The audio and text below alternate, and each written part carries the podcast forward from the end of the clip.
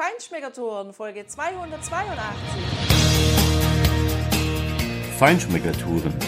Der Reise- und Genuss-Podcast für Menschen mit anspruchsvollem Geschmack von Bettina Fischer und Burkhard Siebert.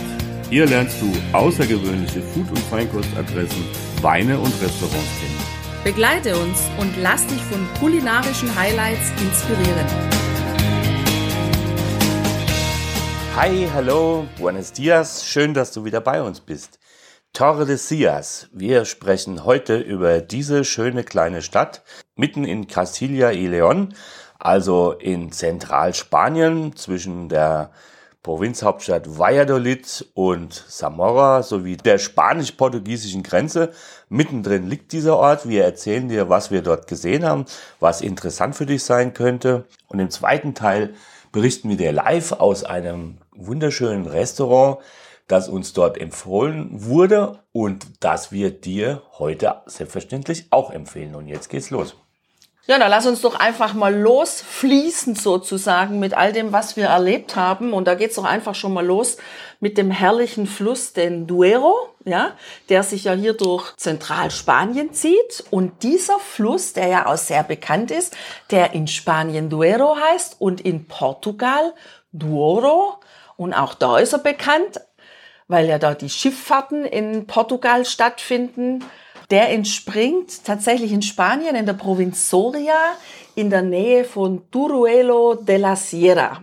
Und dann fließt dieser Fluss durch Nordspanien und Portugal bis nach Porto im Atlantik. Ja, und für uns hat die Begegnung mit diesem Fluss auch angefangen in Peñafiel, weil diese Stadt mit dieser wunderschönen Burganlage, die liegt eben am Duero.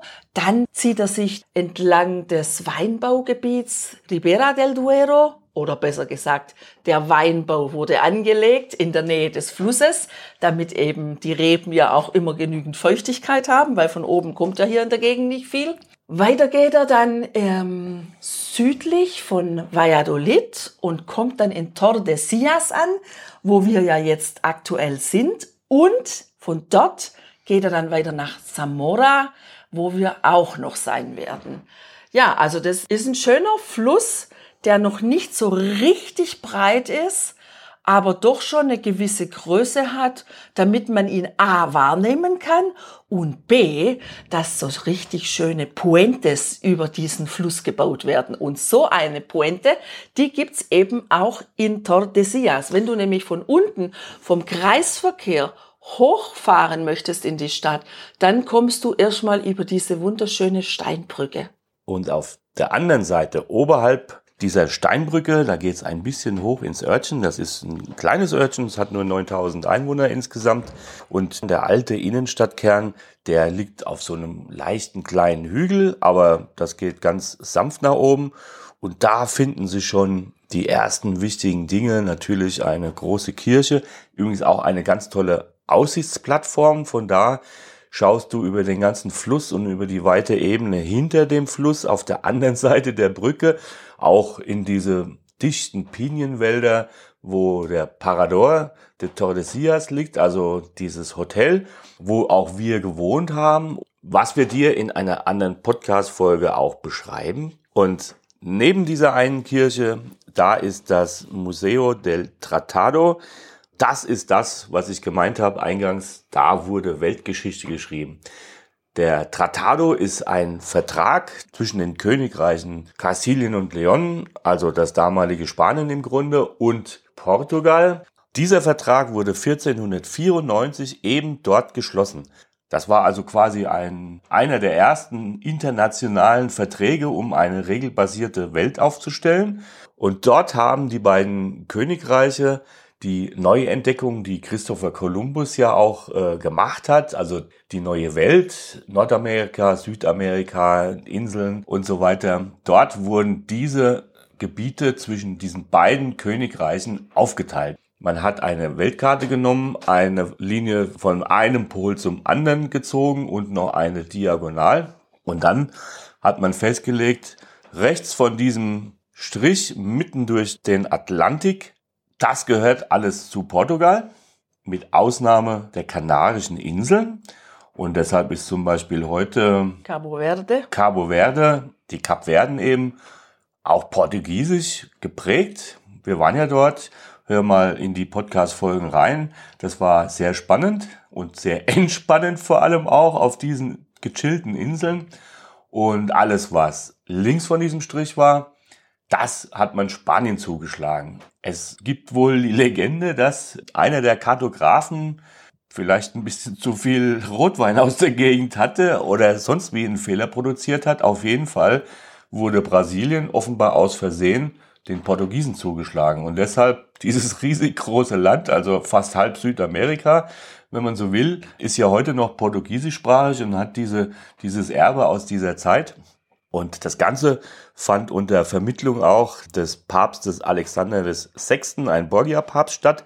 So hat man die neue Welt aufgeteilt. Das war zwar einer der ersten internationalen Verträge wohl zwischen zwei Staaten, um eine regelbasierte Welt zu machen. Im Grundsatz ist das richtig. Es gibt aktuell ja Despoten, die sich einen Dreck um sowas scheren und meinen, sie könnten auch in andere Länder einfach einmarschieren und dort einen kriegerischen Überfall machen. Das ist allemal die bessere Wahl, regelbasierte Geschichten zu machen. Allerdings, man muss natürlich auch sagen, eigentlich hat die neue Welt ja auch weder Portugal noch Spanien gehört, sondern eigentlich den Ureinwohnern, die dort schon längst gelebt haben. Aber das ist eine andere Sache. Auf jeden Fall wurde 1494 dort Weltgeschichte geschrieben und das kannst du dir ansehen im schönen kleinen Museum. Es ist schön aufbereitet. Da liegen die Originalverträge auch, eins in Spanisch und ein Exemplar in Portugiesisch und die ganze Geschichte drum wird erzählt. Was ich überhaupt auch mal sehr spannend finde, was wir hier jetzt mehrfach erlebt haben, wenn wir so kleinere Städte besucht haben, ja, oder auch die größere Provinzhauptstadt Valladolid. Also tatsächlich ist es hier so, das gehört wohl zur Kultur, wahrscheinlich einfach, um die Bildung voranzubringen. Viele der Museen kannst du ohne Eintrittsgelder besuchen. Manche kosten an manchen Tagen oder zu bestimmten Uhrzeiten auch Eintritt und an anderen Tagen und auch, ähm, was ich gesehen habe, auch mal am Abend, so die letzten zwei Stunden Öffnungszeiten, die sind dann wieder kostenfrei.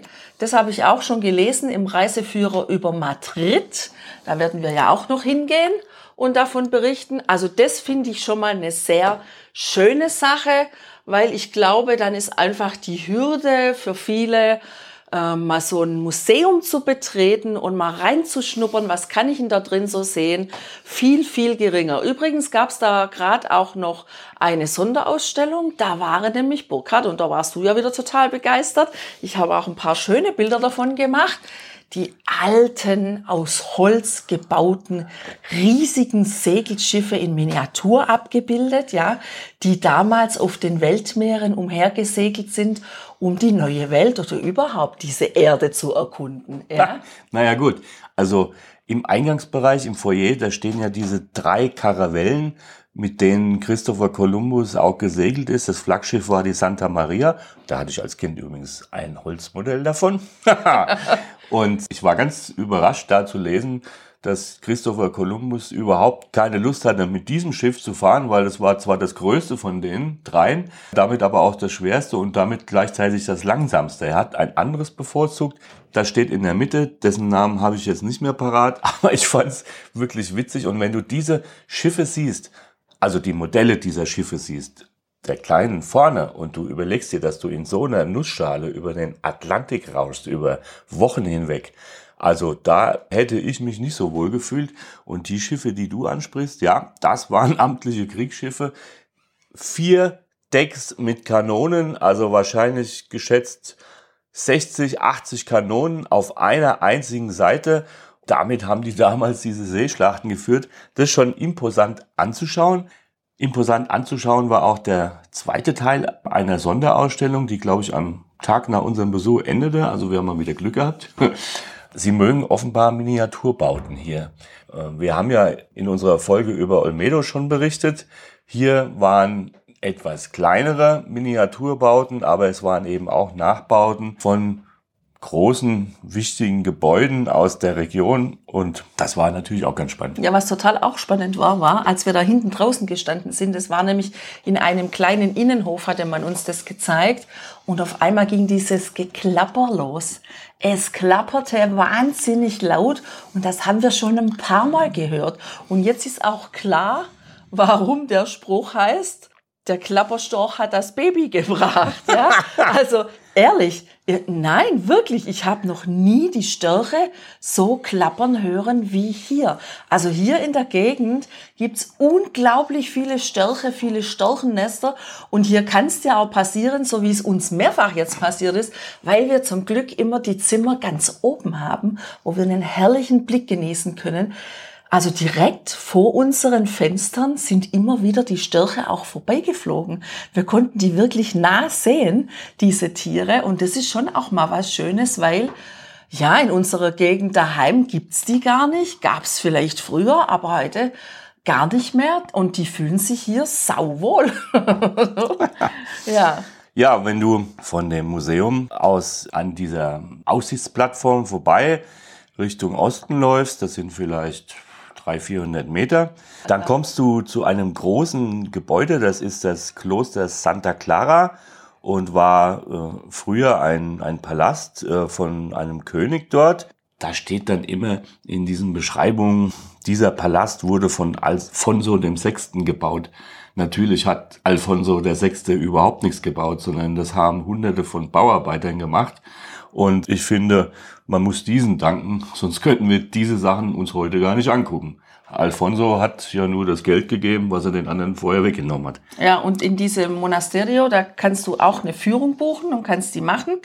Du kannst aber auch, wenn du vielleicht nicht so viel Zeit hast oder auch keine Lust hast, einfach so äh, den Außenbereich besichtigen und hinten nach dem kleinen, sehr hübsch angelegten Klostergarten da ist ein Eingang und da kannst du reingehen, wenn du gerne mal die Süßigkeiten der Nonnen verkosten möchtest oder einkaufen möchtest. Das haben wir hier auch schon ein paar Mal gesehen jetzt. Das ist auch eine echt coole Sache. Die machen also die hiesigen Backwaren, die Spezialitäten von hier und dann steht dann immer die Öffnungszeit dran. Das eine Mal war im Schaukasten, waren die Produkte wirklich selber ausgestellt und hier zum Beispiel, da ist eine Schautafel dran und dann gibt es wie ein Fenster, nur ist es ein runder Holzladen, wenn man so will. Den können die dann von innen aufmachen, der fährt dann zurück und dann kannst du dort die Backwaren der Nonnen einkaufen. Das hätten wir gerne gemacht, aber wie leider oft kommen wir zu der Zeit, wann gerade geschlossen ist. Deshalb sind wir weiter in die Stadt nach oben gelaufen. Dort findest du in der Mitte den Plaza Mayor, den natürlich jede Stadt in Spanien hat, die was auf sich hält. Auch ein kleines Städtchen. Ein wunderschöner Platz mit ganz alten Gebäuden drumherum teilweise, also wo ganz, wo schwere Holzbalken schräg liegen auf auf diesen äh, Steinsäulen. Das ist schon alles so ein bisschen schief und in, in den Stockwerken darüber sind viele, viele Fenster. Äh, du kannst also quasi aber trockenen Fußes quer um diesen Platz einmal rumlaufen, weil du immer überdacht bist von diesen Gängen mit den Säulen. Da befinden sich natürlich viele Cafés und Kneipen. Wir haben auch dort ein bisschen Live-Musik miterlebt, äh, als wir da auf dem Platz gesessen sind in einen Abend. Da war eine Festivität darüber, aber in einer nächsten Folge mehr. Sei gespannt drauf, was genau das war und wie positiv sich das von der Tradition zu heute entwickelt hat. Und unter diesem Plaza Mayor ist eine von diesen traditionellen unterirdischen Weinkellereien. Die kannst du auch besichtigen. Ja, und das ist die Bodega Muedas in der Calle Santa Maria, die eben quer über diesen Platz quasi verläuft oder auf diesen hinzu. Dort kannst du eine Führung auch mitmachen und wirklich spannende Einblicke in die unterirdische Weinproduktion bekommen. Ja, überhaupt sind sie in diesem Ort ziemlich künstlerisch angehaucht. Wir sind auch die Nebenstraßen gelaufen, wo keine Geschäfte sind, wo einfach die Menschen wohnen. Und da haben wir immer wieder sehr schöne Malereien an den Häusern und auch an Mauern gesehen. Ja, also Kunst, Straßenkunst scheint da auch eine ziemliche Tradition zu haben, weil die Gebilde, die Malereien, die sahen jetzt nicht so aus, als ob die gerade eben erst angebracht worden wären. Und sehr traditionell, aber wunderschön und super schmackhaft geht's im Restaurant El Torreon zu. Und wie es uns da gefallen hat, wie es uns da geschmeckt hat, was wir dort gegessen haben, das hörst du jetzt. Guten Appetit und viel Spaß.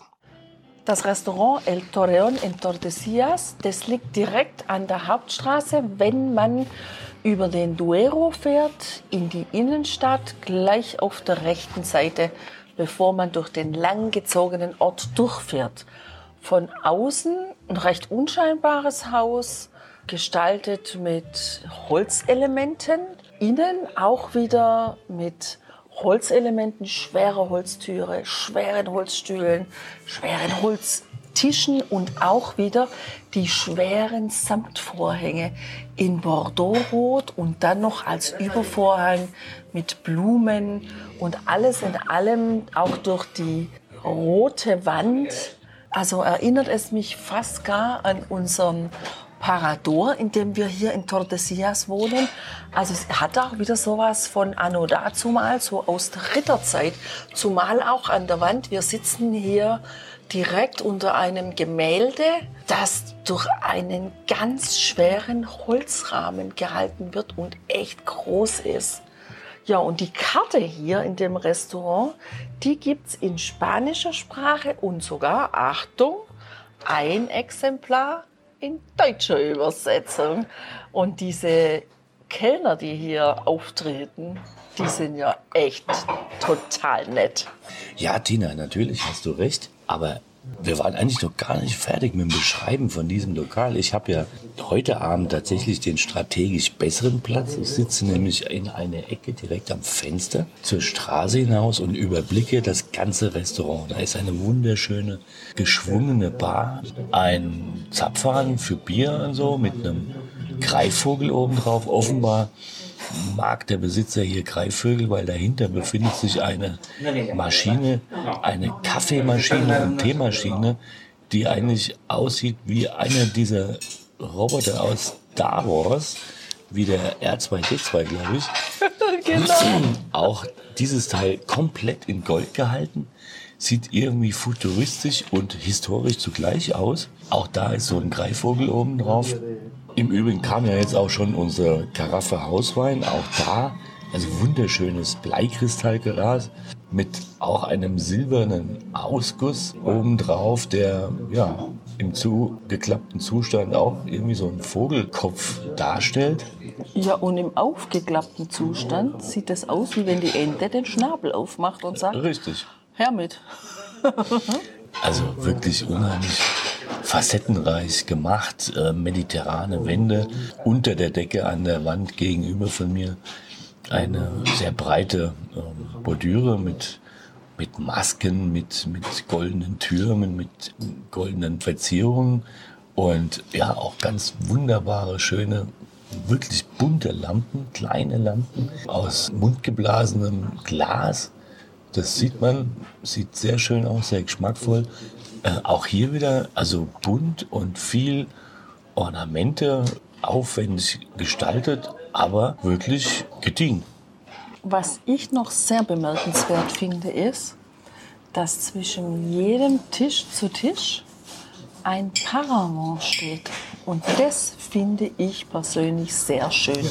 Denn das bedeutet für mich so eine Art Separé und auch Privatsphäre. Weil was ich überhaupt nicht abkann in den Restaurants ist, wenn mir jeder auf den Teller glotzt und ich genau sehe, wer mich wie wo beobachtet ja. ja und vor allem auch alles mithört. Das finde ich eine ganz klasse Sache. Also wirklich eine sehr gehobene, stilvolles Ambiente und trotzdem einfach auf diese kastilische und so ein bisschen auch diese maurische Art echt einfach super interessant und schön, wunderschön.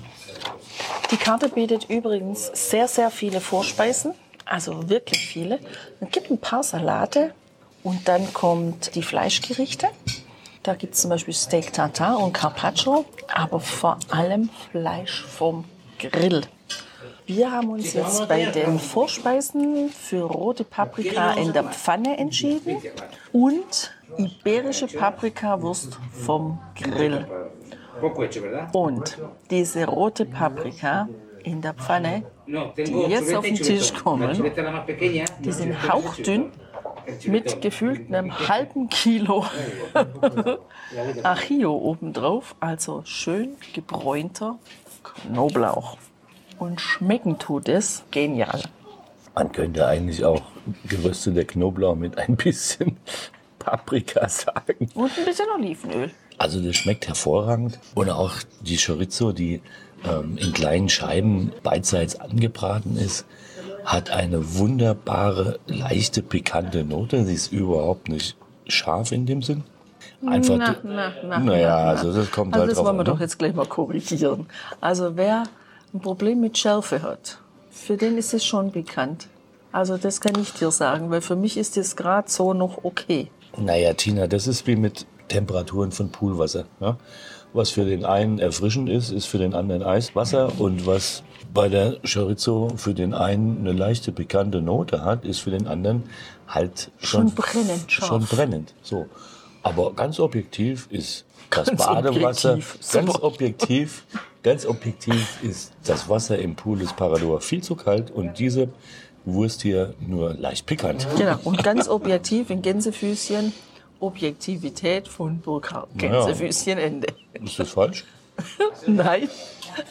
Ja, jetzt kommt unser Hauptgang hier auf den Tisch. Wir haben uns für Koteletts vom Milchlamm vom Grill entschieden und eben auch vom Milchlamm vom Grill. Der Unterschied ist einfach, das eine sind diese kleinen Koteletts, da ist wirklich wenig Fleisch dran, eigentlich ein Happen. Ich habe mich für das Milchlamm vom Grill entschieden. Das sind Scheiben vom, vom Lamm äh, mit einem Röhrenknochen einfach auch in der Mitte. Also ich schätze mal, dass das einfach auch von, von dass das Beinscheiben sind. Da ist wirklich ordentlich was an Fleisch dran und dieses Fleisch ist wunderbar zart. Es hat eine ganz, ganz feine Lammfleischnote und es hat eben auch schöne Röstaromen vom Grill. Für diesen Grill ist dieses Restaurant hier wirklich bekannt. Diese Kunst, die sie hier offenbar perfektioniert haben, die spielen sie hier echt aus. Ja, also ich kann da nicht viel ergänzen. Ich kann nur sagen, meine Koteletts vom Milchlamm, die waren wirklich hervorragend. Ich hatte auch diese wunderbaren Röstnoten und es waren sehr lange Knochen mit wenig Fleisch an den Knochen. Aber diese Röstaromen an dem wenigen Fleisch, die waren sehr intensiv und die waren unglaublich schmackhaft. Ja, ich hatte auch eine gute Wahl. Ich bin sehr zufrieden mit meinen Chuletas. Übrigens, ich glaube, ich habe die Karaffe von dem Hauswein schon erwähnt. Ja, Auf jeden Fall beschrieben. Vielleicht noch ein Wort zu dem Inhalt dieser Karaffe. Also, Ah. Ja. Also hier ist ein, ein Hauswein, die Empfehlung des Hauses für einen einfacheren Wein. Das ist ein halber Liter, der kostet 5,50 Euro. Und so einfach ist er aber gar nicht, dieser Wein. Also ich finde den wirklich gut. Der hat eine schöne balsamische Note direkt in der Nase. Am Gaumen ist diese Note etwas zurückhaltender. Er hat äh, schöne, feine Tannine, äh, eine gute Struktur, ist nicht zu aufdringlich, aber durchaus präsent. Ja, leichte Fruchtnoten, dunkle Fruchtnoten. Aber dieser Wein kann tatsächlich, glaube ich, jedes dieser Grillgerichte wunderbar begleiten. Also das ist deutlich mehr, als was man von Hausweinen normalerweise so erwartet. Die sind ja meistens nicht schlecht, die sind okay, die kann man trinken einfach. Der hier hat durchaus ein bisschen mehr Charakter und Persönlichkeit und das finde ich schon enorm. und übrigens wurde unser beider Fleisch mit einem Teller mit Pommes begleitet. Und die Tellertina, das dürfen wir auf keinen Fall vergessen. Ja, die sind Ganz- so schön. Ganz edel, also die Teller, von denen man isst, direkt mit Goldrand. Und der Teller, auf dem diese Chorizo lag, wunderbar in hellblau mit einer ganz fein ziselierten Ornamentik da drauf. Also ja, das passt auch wieder zu dem Stil. Sehr schön, überhaupt nicht kitschig, sondern richtig schön. Und heute nehmen wir auch noch einen Nachtisch. Und deswegen bestellen wir Einmal die Eismilch, die ist beschrieben mit Milch, Zucker, Eier, Zimt, Zitrone, Weizenmehl in Tulpe und Waffel. Ich bin mal gespannt, was da gleich kommt. Und Burkhard hat sich für ein ganz spezielles Dessert entschieden und da bin ich sehr gespannt, was da vor allem kommt. Das heißt nämlich ganz einfach Pimientos Dulces und das sind süße Paprika. Ja, und ich bin auch sehr gespannt. Kriegst du jetzt eigentlich von der Paprika gar nicht mehr genug? Nein. Jetzt wird, jetzt wird dir hier ein Teller serviert. Wieder ein wunderschön fein, filigran designter, kunstvoller Teller. Und in der Mitte liegen diese schönen roten Paprika. Und die in süß. Wie geht denn das und wie schmeckt denn das überhaupt? Also es schmeckt fantastisch und es zeigt sich wieder mal, wie vielseitig Lebensmittel sein können. Es ist genau die gleiche Paprika wie zur Vorspeise. Da war sie sehr präsent in herzhaft dargestellt mit dem Knoblauch eben. Und jetzt als Nachtisch, als ausgesprochenes Dessert, zwei Zutaten. Die gleiche rote Paprika wie bei der Vorspeise, aber statt Knoblauch einfach Honig. Da ist Honig drüber und sonst nichts. Und diese Kombination, die finde ich einfach genial. Das ist ein super gesunder Nachtisch. Es ist Gemüse und durch den Honig natürlich schön süß. Ja, klar, Honig hat auch Zucker, aber es verwandelt dies, dasselbe Grundprodukt in was völlig anderes. Und das finde ich genial. Also eine tolle Idee, sehr einfach eigentlich im Grunde. Ja? Aber auf sowas muss man erst mal kommen. Und da lohnt sich wieder, wenn man tatsächlich auch in die Küche der Regionen eintaucht und hier die kastilische Küche insbesondere einfach ausprobiert und testet, was es da an Besonderheiten gibt. Und das war jetzt für mich wieder mal eine weitere Besonderheit. Die habe ich in meinem Leben so noch nicht gegessen. Ich wäre nie auf die Idee gekommen, diese Kombination überhaupt auszuprobieren. Fantastisch. Ja, fantastisch ist auch meine Kugel Eis, wobei das gar kein Eis ist, sondern es ist eine süße Milch und die ist gefroren und die liegt auf einer Waffel. Sehr schön ist diese Waffel kunstvoll geschwungen. Obendrauf ist wieder dieser herrliche Zimt. Und tatsächlich schmeckt dieser Zimt hier anders als den Zimt, den wir zu Hause haben. Und er hat auch eine andere Farbe. Der geht nämlich ins leicht bräunlich und grüne und ist viel, viel heller als der Zimt, den wir kennen. Also offensichtlich sollten wir auch bei Zimt mal gucken und probieren die unterschiedlichen Regionen, wo Zimt herkommt. Und für das eine Gericht oder die eine Süßspeise Backware ist der eine Zimt besser geeignet und für das andere eben auch der andere Zimt. Ja? Und das finde ich fantastisch, diese süße Milch mit dem Zimt obendrauf. Das gefällt mir ausgesprochen gut. Und was ich auch total schön finde, ist, dass wir jetzt zum Ende noch eine silberne Etagere gebracht bekommen haben mit einem Stock. Da liegt so ein kleines kunstvolles Tortenpapier drauf und da drauf liegen kleine Gebäckstücke überzogen mit viel, viel Puderzucker. Sieht erst danach aus, als ob es Mandelgebäck wäre, ist es tatsächlich nicht, sondern es ist ganz einfach eine süße Form des Blätterteigs mit Puderzucker und das ist einfach auch noch eine schöne Sache. So ein schöner, runder Abschluss. Ja, obwohl wir jetzt keinen Kaffee oder einen Digestiv getrunken haben, hat man uns das trotzdem serviert. Ja, also eine ganz runde Sache hier. Mir hat es unglaublich gut gefallen. Wir sind wahnsinnig nett bedient worden und wir haben sehr gut gegessen hier. Und so wie du gesagt hast, Burkhard, wir sind wirklich eingetaucht in deren Küche und haben Produkte ausprobiert, die wir so weder kannten noch überhaupt ähm, den Geschmack erahnen konnten. Genau. Ja, war klasse hier. So sehe ich es auch. Ja, Tina, Tordesillas finde ich, ist wirklich ein sehr nettes Städtchen.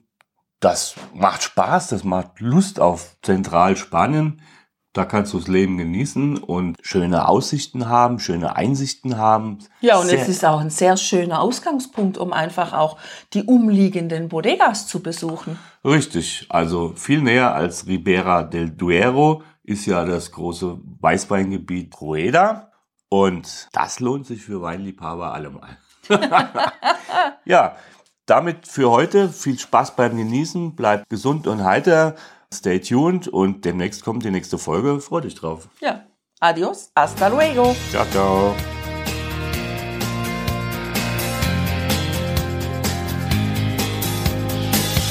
Hier endet dein Genusserlebnis noch lange nicht. Komm rüber auf unsere Homepage feinschmeckertouren.de und schau dir die Bilder zu unserer Show an. Dort findest du auch wertvolle Links zu den heutigen Empfehlungen. Verpasst keine Neuigkeiten mehr und trag dich am besten gleich in unseren Newsletter ein. Wir freuen uns auf deine Anregungen für weitere Episoden und einen regen Austausch mit dir. Viel Spaß beim Genießen, denn du weißt ja, Wahrer Reichtum besteht nicht im Besitz, sondern im Genuss. deine Feinschmecker Guides Bettina Und Burkhard.